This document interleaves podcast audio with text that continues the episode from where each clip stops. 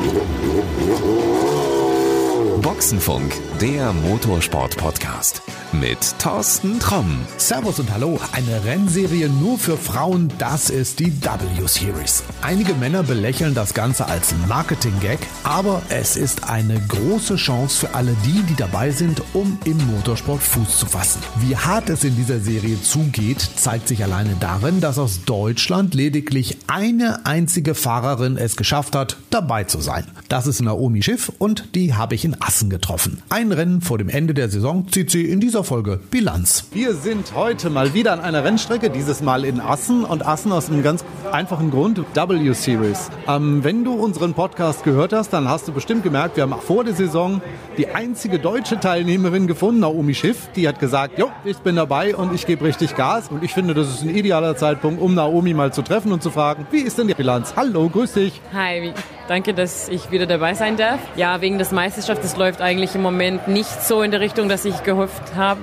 aber ähm, ja, ich arbeite noch dran und ich fokussiere mich auch schon auf nächstes Jahr, wie ich mich entwickeln kann, ähm, mehr fahren darf, vielleicht irgendwo testen oder sowas, dass ich eigentlich besser vorbereitet bin für nächstes Jahr. Du hast am Anfang gesagt, so ja, Top 10 muss es eigentlich sein. Jetzt bist du nicht so ganz in der Top 10. Nein, also ich habe viel ähm, Ergebnisse rund um die Top 10 gehabt, aber ja, ich habe nicht immer das Glück bei mir gehabt. Ich habe auch Fehler gemacht und habe wichtige Punkte verloren und das war mein eigenes Schuld.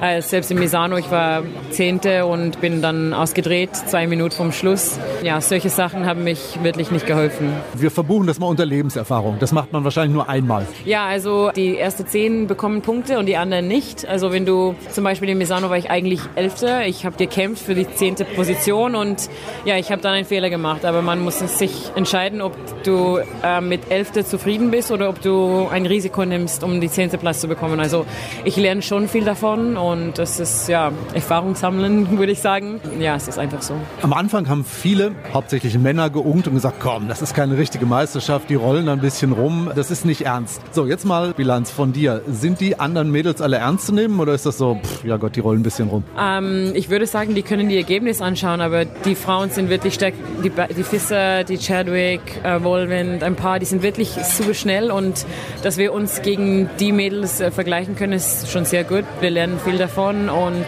ja, ich würde sagen, dass wenn die Männer reinsteigen bei uns würde, es wird nicht so einfach sein für ihn auch. Also ich glaube, wir sind schon auf einem höheren Niveau. Du bist ja vorher noch nie so ein, ich sag jetzt mal Formel 3 ähnliches Auto gefahren.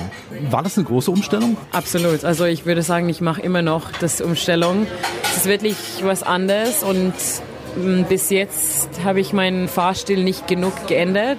Ich fahre das Auto eigentlich immer noch zu viel wie ein GT-Auto, zu aggressiv und ich muss eigentlich sehr netter sein mit meinem Auto. Also das Auto ist wirklich viel mehr sensibel. Es fühlt jedes Bewegung. Ähm, wenn du zu stark bremst, ähm, das Auto bewegt sich anders und ja, das ist wirklich eine Umstellung, auch mit den Geschwindigkeiten in, in die schnelle Kurven. Das, du kannst eigentlich viel mehr mit dieses Auto machen, was du eigentlich nicht glaubst, wenn du von einem GT-Auto kommst. Ja. Also du lernst noch. Wann ist die Lernphase abgeschlossen? Spätestens Ende der Saison? Ich glaube, die Lernphase endet sich niemals. Also du kannst immer noch lernen. Ich glaube, bis Ende der Saison bin ich immer noch nicht auf der, auf der Speed.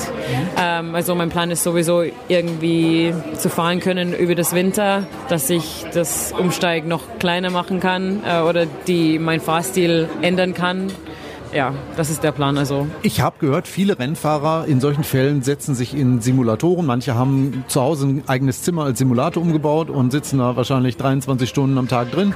Wie ist das mit dir? Also gibt es dieses Ding überhaupt als Simulator? Äh, ja, natürlich. Also das Simulator ist eigentlich mein eigenes Weg im Moment zu testen. Aber selbst dann, ich arbeite bei Reiter Vollzeit und ähm, auch noch bei Sport 1.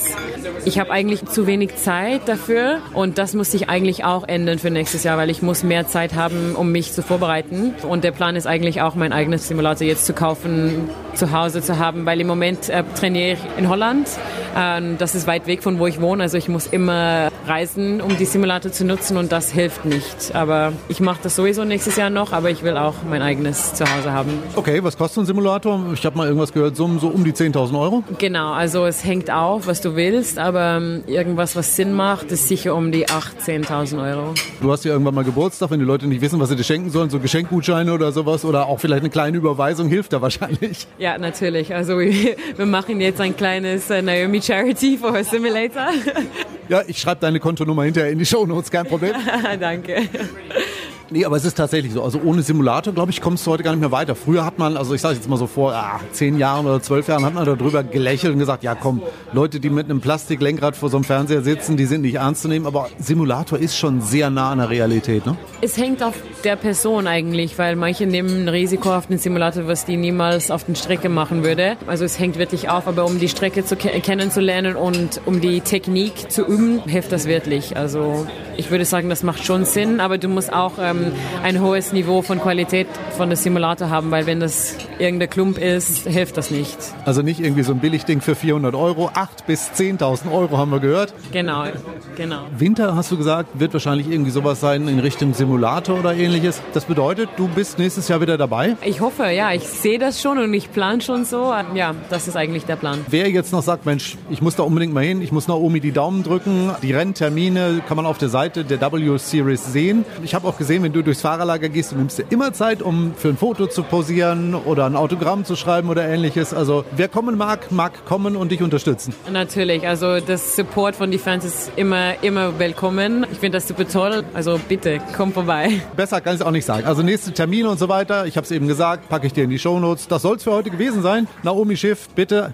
besuchen, Daumen drücken und die freut sich ganz doll drüber. Dankeschön. Bis dann. So, und das war es auch schon für heute. Alle Infos zu Naomi Schiff findest du in den Show Notes. In der nächsten Folge gibt es dann wieder mehr von interessanten Menschen aus dem Motorsport zu hören. Up to date bleibst du, wenn du uns abonnierst. Und das geht überall dort, wo es Podcasts gibt. Also meinetwegen bei iTunes, bei Google Podcasts, bei radio.de, bei Spotify und so weiter. Außerdem gibt's uns auch als kostenlosen Skill bei Amazon. Damit kannst du uns dann auf deiner Alexa hören. Das finde ich persönlich übrigens richtig cool. So, das soll es gewesen sein. Wir hören uns in der nächsten Folge wieder. Das war Boxenfunk, der Motorsport-Podcast mit Thorsten Tromm.